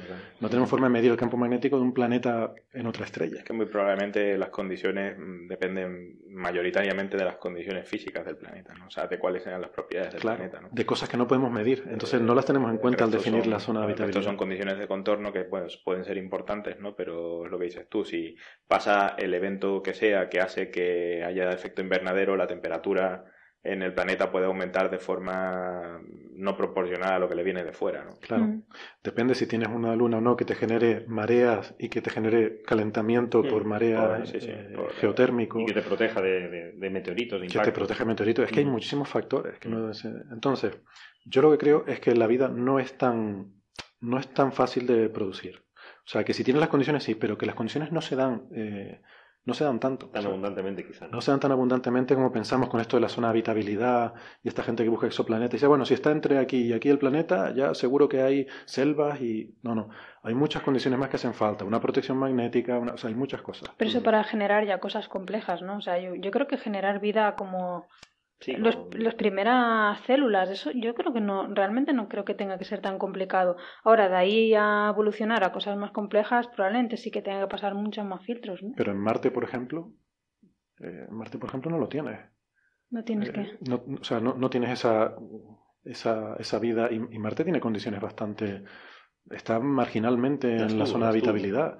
No, y los tuvo, tuvo condiciones Sí, bueno, buenísimas. de momento no se ha Mm. encontrado nada, eso es verdad. Pero... Tuvo condiciones buenísimas. Yo, puedes tener las condiciones, pero después tiene que darse también. yo es que la- creo la que... vida, ¿sabes? mm, Puede ser- Mm. puedes tener un planeta perfectamente temperatura, mm, ¿sabes? Primaveral y no sé qué historia, pero mientras si no, no, no surgen las condiciones adecuadas de, yo que sé, radiación ultravioleta o lo que quiera que sea, pues lo tienes que que tener tienes todo, que tener ¿no? también radiación ultravioleta, tienes, tienes que, que tener, radioactividad, Lo tienes es que tener todo, ¿no? O sea, tienes es que tener muchas cosas. Y, y además tienes que tenerlas durante un periodo de tiempo prolongado. Mm. Tienes Sí. que tenerlas unos cuantos miles, millones de años para darle tiempo a evolucionar y a construir tecnología con la que tú poder verla. O sea, Bueno, eso ya, claro. son probabilidades muy bajas. Entonces, en- para mí, la paradoja de Fermi, yo creo que eh, en muy poquitos sitios se genera la vida. Una vez que se genera, eh, es probable que se aborte antes de que llegue al estatus de civilización tecnológica potencialmente capaz de colonizar la galaxia, porque aquí habla incluso de, bueno, hemos visto que no han colonizado la galaxia. Bueno, hombre, como si eso fuera fácil, ¿no? Sí, aparte de eso, ¿no? Que es lo que tú comentabas antes, ¿no? O sea, el, espacio es muy grande, ¿no? Y cuando tú, mm, o sea, si en algún momento el ser humano se plantea colonizar la galaxia, ¿no? Eh, desde la Tierra, eh, bueno, las distancias son enormes, ¿no? Y no solo eso, sino que además eh, típicamente tienes que ir colonizando en forma, digamos, esférica, ¿no? Con lo cual el volumen crece eh, extremadamente rápido, crece como, como el cubo de la distancia, ¿no? Y, y bueno, si tuvimos problemas para, ¿sabes? Pues yo qué sé, Hitler tuvo problemas para suministros durante las guerras en Rusia, que son 400 kilómetros, pues aquí tienes que tener problemas de suministros con una- un volumen que crece además con mucho más rápido que el volumen que uno que, que- al que estamos acostumbrados en la Tierra, ¿no? Que crece como el cuadrado de las distancias, ¿no? Claro, conquistar el mundo es, el- es básicamente radio al cuadrado, mientras Claro. que el Sí. espacio es radio al cubo. Efectivamente, ¿no? Entonces las cosas, cuando empecemos no vamos a estar acostumbrados a, a, a- a- a lo rápido que crece que, las, eh, Mm. que crecen las distancias, ¿no? O sea, llegar de aquí a eh, llegar de aquí a la Luna fue prácticamente tirado, ¿no? Pero llegar a bueno, y, de hecho llegar de aquí a, a- a Urano, Neptuno es mm, relativamente fácil, digamos, ¿no? Pero si quisiéramos llegar a todos los sitios del sistema solar, eh, para como uno se plantea una colonización, pues es mucho más complicado, ¿no? Porque Y llegar a otra estrella. y llegar a otra estrella y de ahí pasar a otra, ¿no? A pesar de que, bueno, en el fondo es una especie de red, ¿no? Pero esa red, eh, claro, tienes que asegurarte de que cada uno de los nodos mantiene su independencia para que no tengas ese problema de suministros, ¿no? Claro, o sea, desde que llegas a un planeta, imagínate que llegáramos a un planeta de otra estrella, lo colonizas lo suficiente para tener ahí una industria y una base desde la cual poder luego hacer colonizar otra. O sea, eso lleva un tiempo. Yo tengo la no he hecho los cálculos, pero sería una tontería calcular, por ejemplo, a- a- igual para el próximo programa nos lo podemos plantear. Yo estoy convencido que podría haber ahora mismo, eh, hablando de esto de la paradoja de Fermi, podría haber ahora mismo mil civilizaciones en la galaxia como la nuestra, en nuestra misma Mm. fase, mil no- civilizaciones, y no no sabríamos no uno de los otros. ¿Tú crees que no hubiéramos visto ninguna señal anómala No. así en una estrella que se Nosotros llame no Tabi? producimos nada. Claro, No, si claro. nos ves a nosotros Los de otra estrella, si eso no- es un, son extraterrestres, serían mucho más avanzados que nosotros. Mm. damos O sea, señal, claro. nosotros estamos, eh, ahora mismo es imposible para nosotros hacer algo como lo de Tabi. Si esos son extraterrestres, es que son mucho más avanzados. Mm. Si hubiera mil civilizaciones como la nuestra en la galaxia, eh, no sé cuánto estaríamos separados, pero estoy seguro que cientos de años luz. Sí. Eh, es que ni siquiera mandar señales. eh, o sea, nuestras señales de radio que mandemos a toda, así, para, todo, para todos lados, por la dilución de la radiación con el R cuadrado, seguramente de aquí a 100 años luz ya no hay nada de esa radiación, ¿no? O sea, seríamos totalmente indetectables más allá de unos pocos años luz, yo creo. Entonces, no sé, podría haber montones de civilizaciones Es en la curioso, pero no se, me había, no se me había ocurrido nunca, ¿no? Que si quieres dejar un mensaje para que alguien te vea en un futuro, es- lo puedes dejar en la estrella, ¿no? Tapando la estrella, sí. Tapando la estrella y haciendo señales. Mm, Pero Sí, eso es muy difícil, ¿eh? imagínate Que sí, que la- sí, pero que no, no se me había ocurrido nunca la idea, ¿no? Pues siempre se piensa en mandar algo en una cápsula, vale, ya, no sé. Claro. Hacer Pero no se me ocurre nunca hacer un morse con nuestra Hacer- propia estrella, Tránsitos en morse. la verdad. Yo creo que sí, que sería un poco el, la forma de, de mandar mensajes. Y eso se queda ahí para siempre. Sí. Bueno. Pues no sé, esa es la historia, ¿no? Con... Yo, yo, esa es mi explicación a la paradoja de Mm. Fermi y por qué no... No, de todas formas, el, el artículo es muy interesante y es un gran divulgador esta persona, ¿no? O sea, tiene mil premios de, de divulgación, es una persona joven relativamente, ¿no? Que- Y además está muy bien ver en un mismo artículo la- el planteamiento, el- Mm. el- la revisión de todo lo que se sabe y la propia crítica, que también él Ujú. se pone sus propias críticas. Sí, al final lo vi, ponía una serie de cosas que pueden estar mal, ¿no? Eh, Cosas Sí. que pueden ser incorrectas de todo lo que he es dicho aquí. Es raro verlo en un artículo, ¿no? Y me gustó bastante. Debería ser más habitual, sí. Debería ser más habitual. Y habrá, habrá que seguir el trabajo de este hombre porque es muy, muy interesante. Vale, ya, vamos, no sé, a mí hay, hay muchas cosas con las que no estoy de acuerdo, pero Ujú. sí estoy de acuerdo contigo en que, en que hay cosas aquí interesantes, por ejemplo, esto de la, ¿no? esto de que la propia vida genera las condiciones para que siga habiendo vida. Bueno, hasta cierto punto, ¿no? Porque luego también si cambian las condiciones, como le pasó a Marte, a lo mejor hubo vida, hubo vida en algún No momento. hay pero- manera de, pero de luego- que la propia vida Mm. contenga, o sea, siga Sí, siendo claro. habitable el planeta. Yo- Y hay mi- veces mi- que... Mi apuesta, Es que ya la he hecho aquí, es que en Marte encontraremos fósiles de Sí, vida extinta sí. y que la vida activa la encontraremos en Europa o quizás en Encelado, debajo del hielo, en esos océanos. Es que ahí tienes de todo, tienes los océanos, tienes fuentes de energía ser. geotérmica, hay geysers, en Europa sabemos que hay geysers submarinos, Eh, hay fuentes de energía y de calor. Eh, tienes moléculas complejas así, Ujú. porque la superficie está llena, luego Ujú. debe haberlas abajo también, ¿no? Y aparte vi la película esta Europa Report, que era muy realista. Y ahí salían estos bichitos. Claro, lo que pasa es que lo ideal sería encontrarse una civilización inteligente de la cual puedes robarle tecnología. ¿no?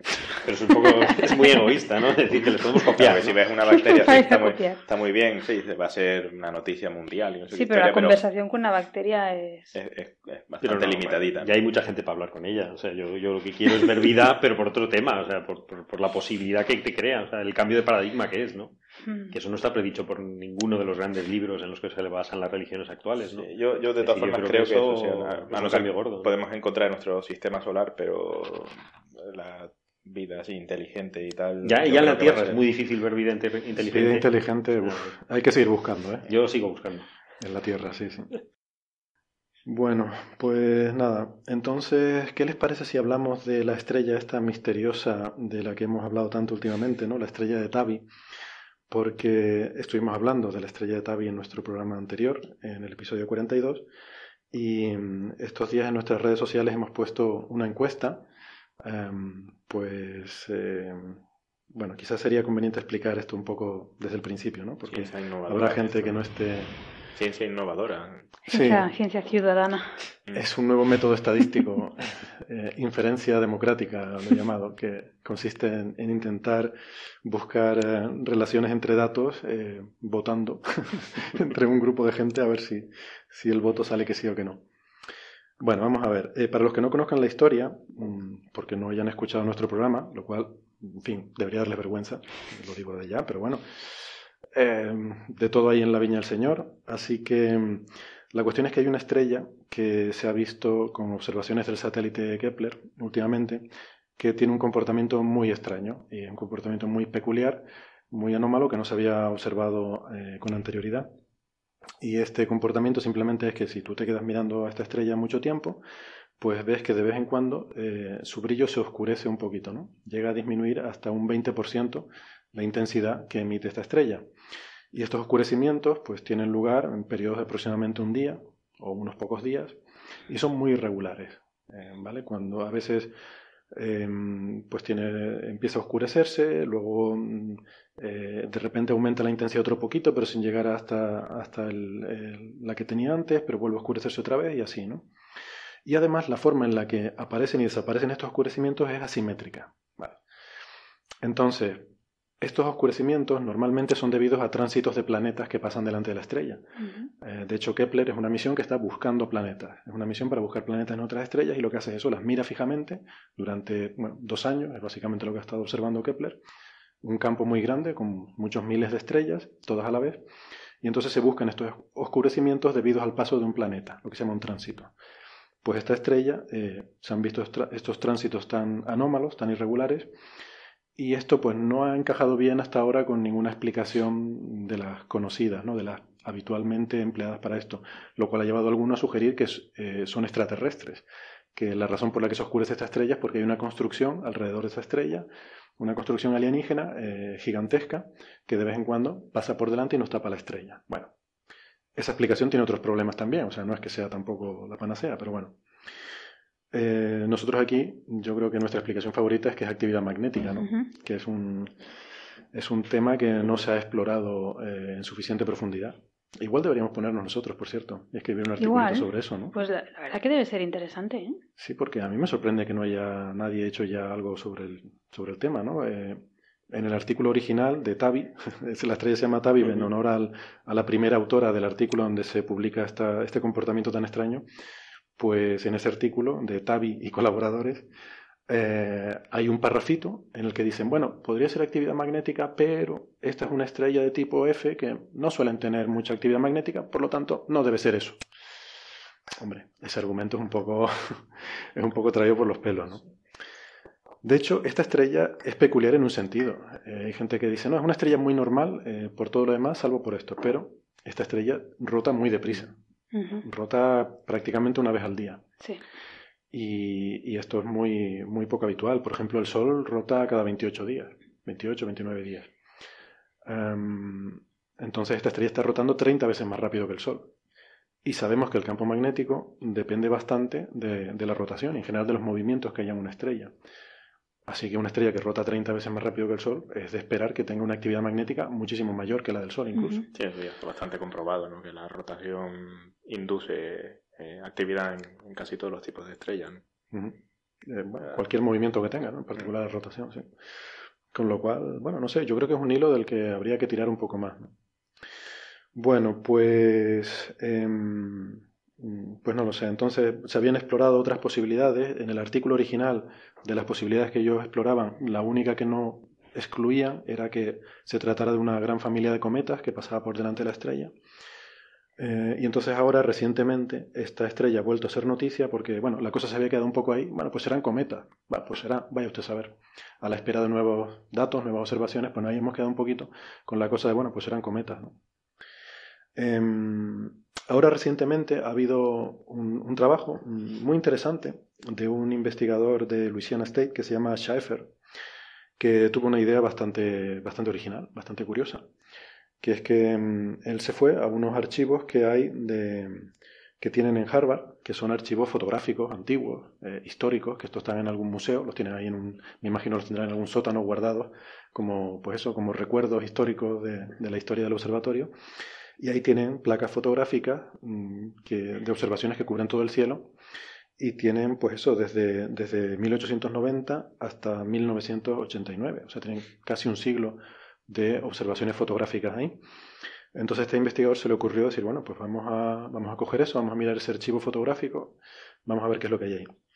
Y entonces llega a la conclusión, mm, observando estas fotografías antiguas, llega a la conclusión de que esta estrella, eh, además, tiene otra peculiaridad, que es que su brillo ha ido disminuyendo globalmente un 20% durante el último siglo, eh, lo cual también es extraordinariamente raro y atípico y, muy difícil de explicar.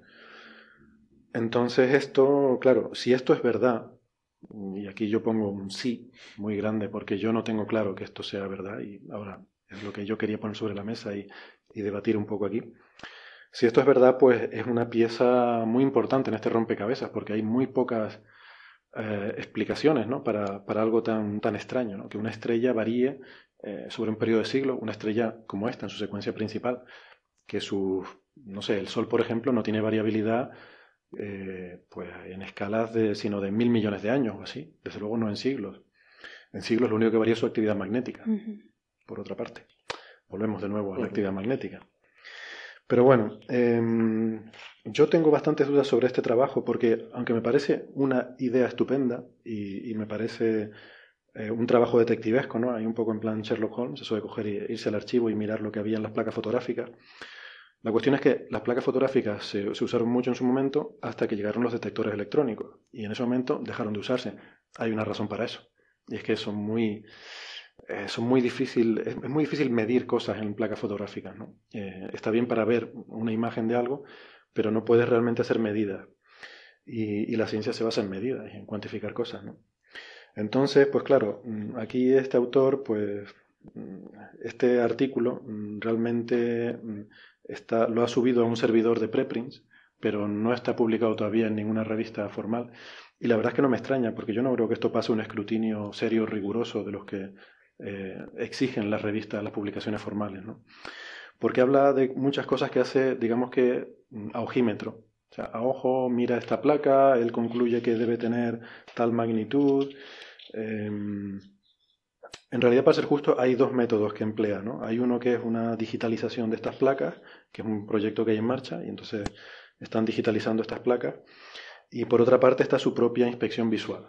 Y él usa frases en este artículo como diciendo que, bueno, que, que un ojo experimentado es capaz de distinguir variaciones de magnitud de 0,1, 0,1 magnitudes, que bueno, al final toda esta variación a lo largo de un siglo es 0,16 magnitudes, o sea, está bastante cerca de lo que él dice que un ojo experimentado puede ver. Y, dice que bueno, que él, él está, tiene mucha habilidad en esto porque ha practicado mucho, ha trabajado mucho en estas cosas en el pasado. Eh, habla de que ha usado unas placas que le parecía a él que estaban bien y otras las ha descartado porque le parecía que no estaban muy bien. O sea, hay como mucho de ojímetro en todo esto, ¿no? Que, y claro, la razón por la que poníamos en nuestras redes sociales esta encuesta es porque al final todo este artículo, que insisto, no está publicado todavía formalmente, o sea, esto es una cosa que, él puso en un servidor que, bueno, donde se suelen poner trabajos antes de ser publicado formalmente. Y, y, sin embargo, a pesar de esto, ha generado muchísimo revuelo, porque claro, sería una pieza muy importante en toda esta historia. Pues al final todo se resume en una grafiquita en la que él muestra eh, una serie de puntos que corresponden al brillo de la estrella a lo largo de 100 años y luego él ha cogido dos estrellas de comparación, de referencia, y para comprobar que su método es correcto, que no se ha equivocado, pinta esas dos estrellas eh, superpuestas. ¿no? Y entonces se ve en esta gráfica, mm, que además está muy bien ayudado con unas líneas para que el ojo vea mm, cuál es la tendencia que tiene que seguir, él pinta estos puntos que representa y luego los de las estrellas de referencia. Entonces, claro, yo cuando vi esto, lo primero que me pareció es que había mucha dispersión de los puntos, ¿no? Como que hay mucha fluctuación aquí, mucho, bastante error en, en las medidas. Y que realmente a mí me dio la impresión, y es lo que dije en el último episodio, que si tú descartas los últimos cuatro puntos, pues la estrella de referencia B se parece muchísimo a la estrella de Tabi, su comportamiento. Entonces, bueno, aquí discutimos un poco que si sí, que si no, y por eso quise poner la encuesta en nuestras redes sociales. Y tenemos los resultados. Y los resultados son, ahora, redoble de tambor. Pues los resultados son que de unas de 54 respuestas que obtuvimos entre Twitter y Facebook, el 70% de los encuestados eh, está de acuerdo con mi afirmación de que si quitas esos últimos cuatro puntos... ¿Cuatro o cinco? Cuatro de que si quitas esos últimos cuatro puntos, el comportamiento de la estrella Tabi es el mismo que el de la estrella de referencia B. Más o menos, o sea, dentro de la fluctuación del, error. Y un 30% dice que no, que hay una diferencia entre uno y otro. Todo está ojímetro, ¿no? Todo está ojímetro, claro. igual que, exactamente, igual que en el artículo. Una, una preguntita tonta. ¿Qué magnitud tiene ahora esa estrella? ¿Sigue esa tendencia? 12, tienes magnitud 12, algo. Bueno, 12,40 según esta gráfica que pone aquí de media. 12,40, entonces... La diferencia de magnitud... No, sigue la tendencia. ¿Qué magnitud tiene ahora? Eso es mi pregunta. Ah. Bueno, eso, en fin, está probablemente dentro de la barra aquí de esto, de, del, del, error de, de esta cosa. Sí, se puede extrapolar a lo que sería a día de hoy la magnitud. O sea, yo lo que digo, y, de hecho Andrés lo comentaba con... No, que es una comprobación que si eso predice exactamente la magnitud que tiene ahora. Si lo predijese ya cuadraría todo y sería maravilloso, pero si no, hay que, hacérselo mirar. Es que yo creo que no tiene precisión suficiente para esto, ¿no? Esto tiene una barra de error bastante, bastante gruesa. Entonces, eh, aquí esto sí, porque son puntos sacados exactamente con el mismo método, de la misma placa, entonces las puede, los puede comparar en la misma gráfica. Pero... Claro, que igual ves la tendencia, pero no el valor absoluto del brillo, ¿sabes? Pero bueno. Total, que yo le, pregunté a Andrés que le gustan mucho los temas de estadística y de análisis de datos y estas cosas, ¿no? O sea, si él pensaba que había aquí alguna tendencia real. O sea, tiene que haber formas mucho más rigurosas, matemáticamente hablando, de determinar si una cosa sigue una cierta tendencia o no, mirando a los datos, ¿no? Que simplemente verlo así a ojímetro. Sí, eh, bueno, efectivamente yo hice un par de calculillos, ¿no? Y si uno eh, supone que la... Em, eh, bueno, uno supone que, la variación va a ser una línea recta, digamos, con el tiempo, por ejemplo, ¿no? que la, magnitud baja de forma lineal. efectivamente, los datos indican que esa tendencia aparentemente es real, incluyendo todos los datos, ¿no? todos los puntos observados por este señor. sí que es verdad que para explicar em, eh, esta tendencia es necesario, digamos, aumentar de forma artificial las barras de error que él pone. O sea, si no las aumentas, digamos que el, ajuste a la variación lineal no es compatible con los datos. Entonces, si uno aumenta un poco más, eh, sobre todo teniendo en cuenta que hay otras estrellas que él dice que son eh, que no varían, ¿no? que su magnitud es constante con el tiempo, especialmente esas, esas estrellas que, que, no varían con el tiempo, Em, no son compatibles con una, con una no variación, ¿no? Eh, por lo menos dentro de las barras de error. Es que eso parece también visualmente, ¿no? O sea, da la impresión de que la, la, estrella, la estrella que da referencia no puede ser constante dentro de estas barras de error que da. O sea, de alguna forma están mal estas barras de error, claramente. Entonces, si, si uno supone que efectivamente esas estrellas son, tienen una magnitud constante, eh, hay que artificialmente aumentar la barra de error, o sea, en el fondo significa que él ha subestimado sus errores, ¿no? Es que estas barras de error, ¿sabes cómo están sacadas? De, él ha promediado cada cinco años y esta barra de error es la desviación de ese promedio de 5 años, con lo cual es solamente una fluctuación estadística, pero no tiene en cuenta el error sistemático. O sea, los errores sistemáticos, o sea, lo que esto nos está diciendo es que tiene errores sistemáticos que no están representados en esta barra de error. O sea, prácticamente hace falta aumentar prácticamente al doble la barra de error para poder hacerlos eh, compatibles, ¿no? E incluso dentro de ese, teniendo en cuenta eso, la otra estrella sigue teniendo, digamos, una variación, una pendiente que no es compatible con cero en, en ningún caso, ¿no? Eh, bueno, me he quedado todavía un poco a medias, ¿no? Porque sí que es verdad que eh, el estudio se puede ser incluso un poquito más complejo, ¿no? Eh, y aún suponiendo que esa variación existe, intentar ver si alguno de estos puntos de forma automática sale como si fuera un, digamos, un, se sale de la, de la, tendencia, ¿no? Y hay una justificación estadística para quitarlos, ¿no? Mi impresión realmente es que de los puntos que hay en la gráfica, solo los últimos cinco puntos estos, que son los que te determinan realmente si, si esto varía o no. Eh, mi impresión es que no, no he hecho el cálculo todavía, ¿no? Pero mi impresión es que van a salir eh, como no, no sé cuál es la traducción de outlier en español, ¿no?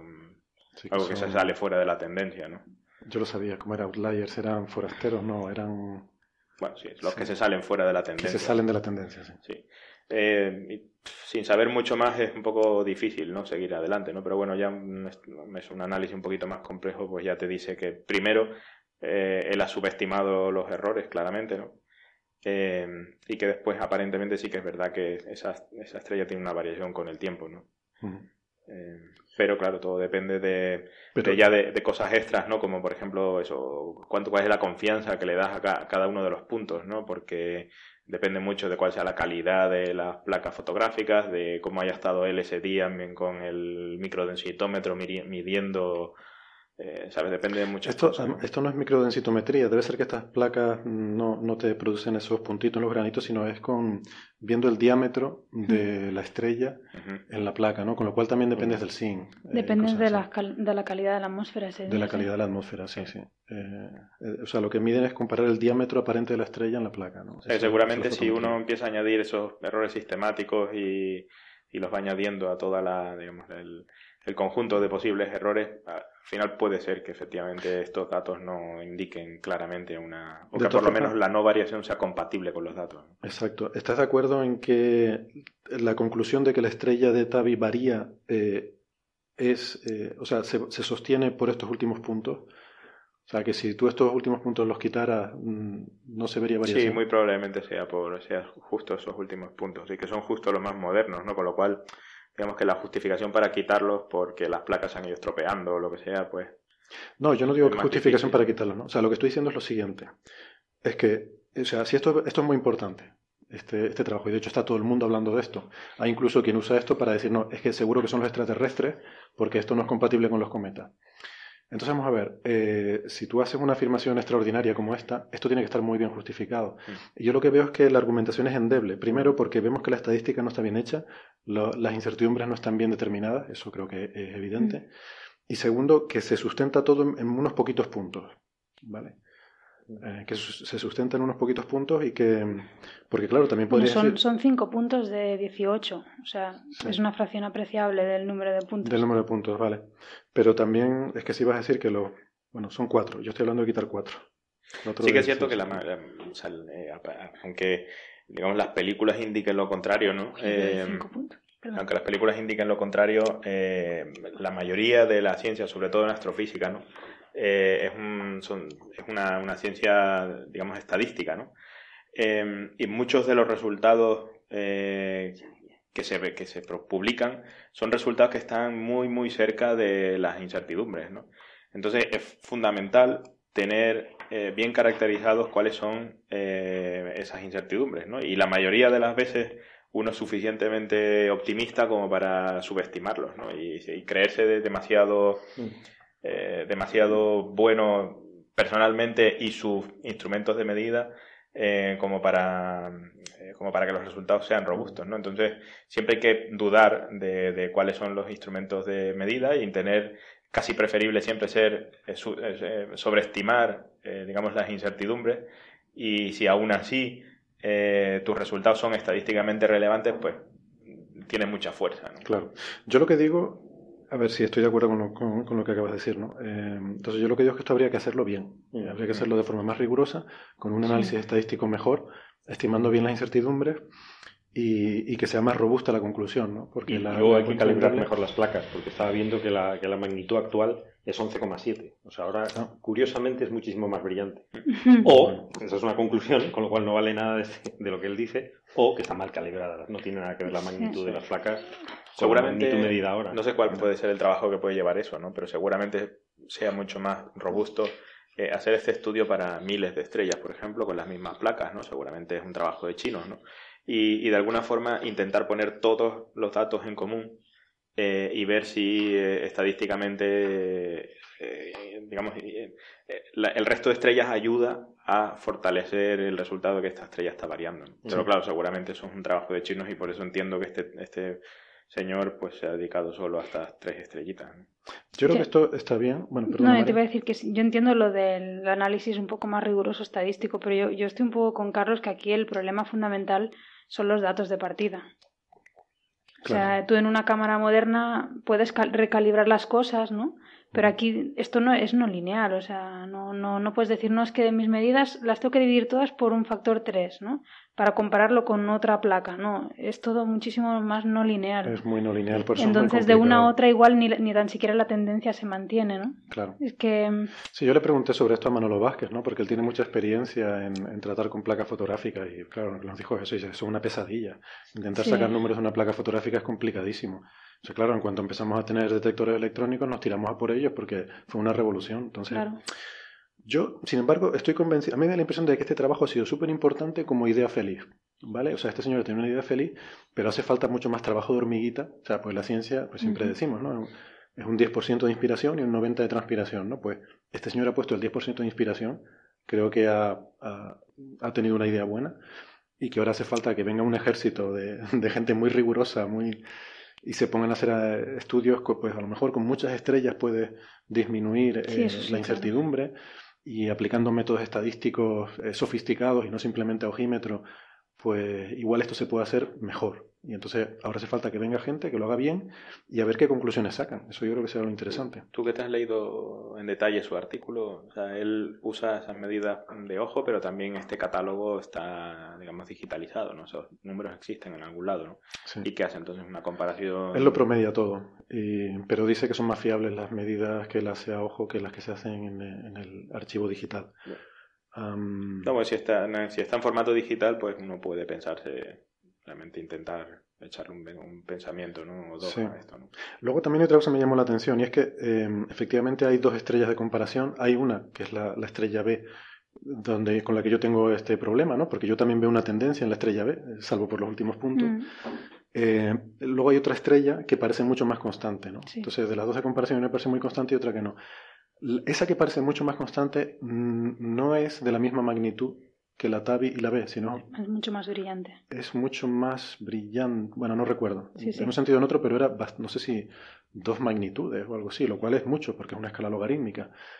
O sea, que es muy diferente y como las placas son tan no lineales, Mm. pues no estoy seguro que se pueda extrapolar, ¿no? De, bueno, da igual, nos estamos enrollando, pero vamos, que para mí eh, el resultado no es suficientemente robusto como para tomarlo ya como eh, algo, digamos que cualquier modelo para la estrella Tabi tiene que cumplir con esto, ¿no? O sea, No, yo, yo claro. creo que hay que ponerlo un poco en cuarentena Sí. todavía.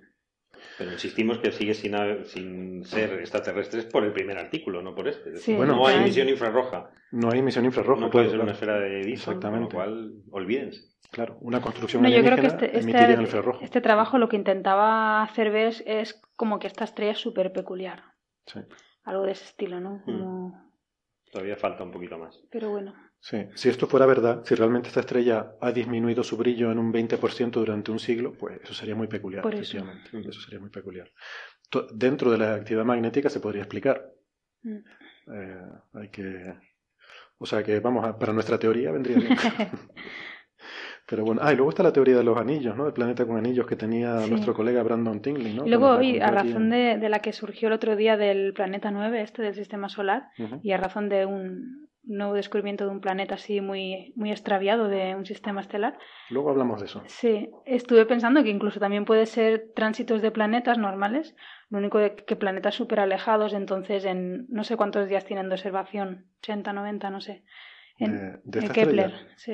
No, tienen dos años prácticamente de observaciones. Pues eso, que en dos años no puedas completar una órbita. Que no se haya movido casi. Tú estás hablando de un planeta en esa estrella. Unos cuantos. Sí, En en el estrella, mismo sí. sistema de la estrella, pero muy alejados, Sí. con órbitas muy, muy alejadas. Sí, también. Entonces, claro, en dos años no te da tiempo Mm. a completar. Y podían tener anillos también, con lo cual ya lo tenemos Para acabarlo de complicar, podían Lo tener realmente anillos. frustrante de todo esto es que con estas observaciones de Kepler tenemos solamente dos años de datos en los cuales hay dos de estos eventos de oscurecimiento. Ujú. Entonces ni siquiera sabemos si son periódicos. Sí, si hubiera un tercero, claro. podríamos ver si el periodo es el mismo, pero habiendo solo dos, no sabemos si eso se repite regularmente, Claro. siempre con la misma periodicidad o no. Y además están colocados más o menos en el centro de la región observada, de forma que, bueno, eso, solo hay dos. Entonces no sabemos si es periódico o no. Eso sería una pista fundamental. Pero bueno, se pueden hacer observaciones desde Tierra todavía y con futuras misiones igual Sí. se puede ver también. Pero bueno, eh, la verdad que es muy curiosa esta estrella, ¿no? Es muy, muy intrigante, muy intrigante. La verdad estoy fuera, Mario. De hecho, ahora, ahora lo estoy pensando, yo no sé cuántas veces han encontrado, pues eso, si tienes un planeta muy alejado, lo más probable es que si te hace un tránsito te haga uno en tus datos, ¿no? Eh, ¿Cuántos? sí. No sé si se habrán encontrado casos de esos o solo han encontrado este porque da la casualidad que el tránsito es muy profundo. No lo sé. Hombre, yo sé que de planetas con anillos sí que se ha encontrado Sí, alguno con con anterioridad, anillos, eh, pero claro, el problema es que hay un sesgo estadístico en esto, que solemos encontrar los planetas que están muy cerca Sí. y pasan Y pa- varias y ves veces varios tránsitos, claro. varios Entonces, tránsitos. yo no sé hasta qué punto esto puede ser más normal, el hecho de encontrar cosas irregulares, pero simplemente no se encuentran pues porque vas buscando también otras cosas, ¿no? No sé. De hecho, esto no lo encontraron, creo, los científicos, ¿no? Esto Es- no fue también a raíz de una raíz campaña de, Hunters ciencia ciudadana o algo Ciencia así, ¿no? Sí, ciencia ciudadana, sí. Y claro, eh, a ver, la gente pues va buscando lo que todo, ¿no? Los científicos a veces solemos tener el problema de estar un poco sesgados a buscar unas ciertas cosas, ¿no? Sí, es que la, o sea, el sistema de búsqueda de planetas que hacen eh, descarta muchas cosas eh, que no son, o sea, que no cuadran como planetas en el, Claro. en el algoritmo, ¿no? Y en particular este creo que fue descartado por, em, por lo profundo que eran estos tránsitos, ¿no? Porque con un 20%, Ujú. o sea, un Júpiter te oscurece apenas un 1% del, del Sol. Ya. Entonces un 20% tendría que ser un planeta realmente enorme. Y yo creo que no es lo que van buscando. Entonces, Kepler está para una cosa, es para buscar planetas, que hoy en día es la moda. Estamos buscando Sí. planetas en otras estrellas. Entonces, todo lo que no son planetas no nos interesa. Entonces, claro, igual hay otras estrellas peculiares también que hacen Claro, cosas muy igual, curiosas por igual ahí. es rara porque la ha encontrado esta gente, ¿no? Claro. O sea, es- eh, igual hay otras cosas raras y simplemente la gente de Kepler no las ha visto porque Claro. están buscando planetas. Ujú. Bueno, muy bien, señores, señoras, vamos a usar el femenino neutro, señoras. eh, pues nada, un, un placer, eh, ha estado muy interesante, yo por lo menos he aprendido varias cosas hoy. Y, y nada, gracias, si queda alguien despierto por ahí escuchando, pues, pues oye, genial, eh, eso ya es insomnio severo entonces. Y, gracias amigos, amigas con tertulias por, por, estar hoy. Es que se hace difícil, ¿eh? sí, hombre, claro. No se ha usado nunca. Toda la vida. Bueno, pues nada, gracias a todos. Nos vemos la semana que viene. Adiós. Hasta luego.